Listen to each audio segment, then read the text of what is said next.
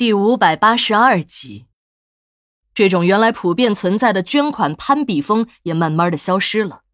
用老校长的话来说，虽然孩子们捐的这些钱都很零碎，可却是真正的爱心呢。捐款风容易刮，而人的爱心培养起来就不那么容易了。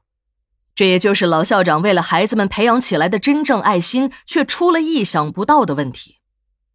老校长是今年刚退下来的。也就是在前些天，那是个全国学雷锋的日子，学校也如期的举行了募捐。有人说雷锋过时了，没有必要学了；有人还对老校长说：“现在社会上都说学雷锋一阵风，三月来四月走，五月来了没户口。人家别的地方都是贴几张标语，顶多是上街喊几声口号，做做样子。干脆呀，他们也搞点形象工程。”把队伍拉到大街上，把声势造得大大的，还对学校招艺价生有好处呢。可最终，老校长还是把重点放在了对学校的德育教育上。像每年一样，和那家慈善机构联系了一下，便开始准备募捐了。老校长发现，以前呢，这个慈善机构是主动找他，到了日子还会上门来协助。可最近几年，这热情却在不断的减退。到了去年。一个人也没有来，连捐款箱都是学校自己去取的。今年也一样，学校派车去取的捐款箱。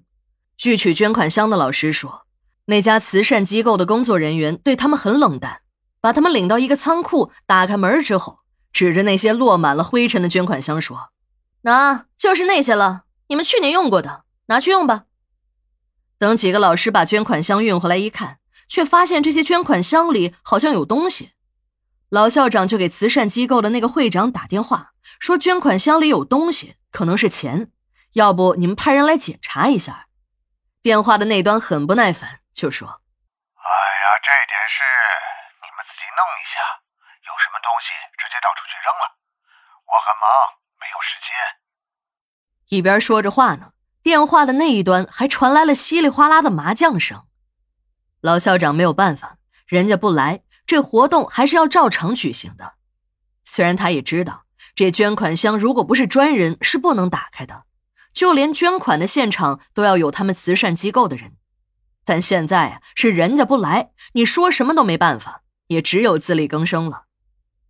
当那些捐款箱一个个的被打开之后，这一幕让在场的师生都惊呆了。只见每一个捐款箱里都是零零碎碎的钱、纸币、硬币。足足倒满了几大个塑料桶，几个细心的同学还发现里面还有自己亲手折的纸鹤呢。更让师生们跌破眼球的是，从一个捐款箱里还爬出来了几个毛都没长全的小老鼠。老校长一看就明白了，这就是自己学校去年用过的捐款箱啊！这些捐款箱是自己和老师们一起护送到那慈善机构的，没想到。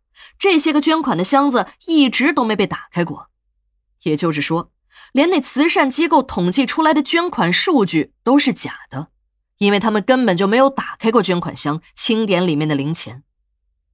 老校长回忆了一下最近几年他们对学校的态度变化，一切都明白了。